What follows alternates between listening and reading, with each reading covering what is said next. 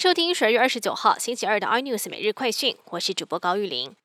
继纽西兰籍机师违反防疫规定确诊之后，周刊爆料长荣一名机师隐瞒已婚身份，在外骗财骗色，疫情期间还约会不同女性。公司内部调查之后，确认这名机师有违反防疫规定的事实，内部程序决议之后予以免职。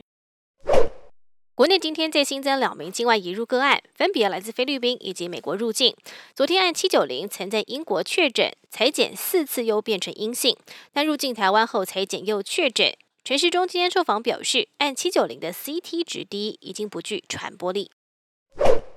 联电荣誉副董事长薛明志的儿子薛长勇，二零一三年与太太王敏豪门婚变，两家人互控诽谤等多起官司。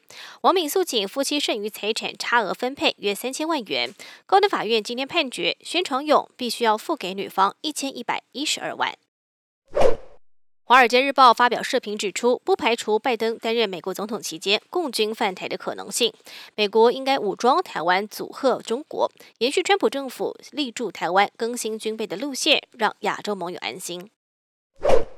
入冬首波寒流在十二月三十号，明天报道，威力直逼二零一六年的霸王级寒流，全天短时间将会骤降十五度，快速急冻。预估台北市有机会持续约四十个小时，气温都在十度以下。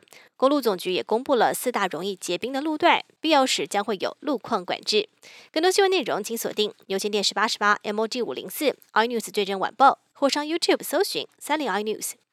感谢台湾最大 Podcast 公司声浪技术支持。您也可以在 Google、Apple、Spotify、KKBox 收听最新 iNews 每日快讯。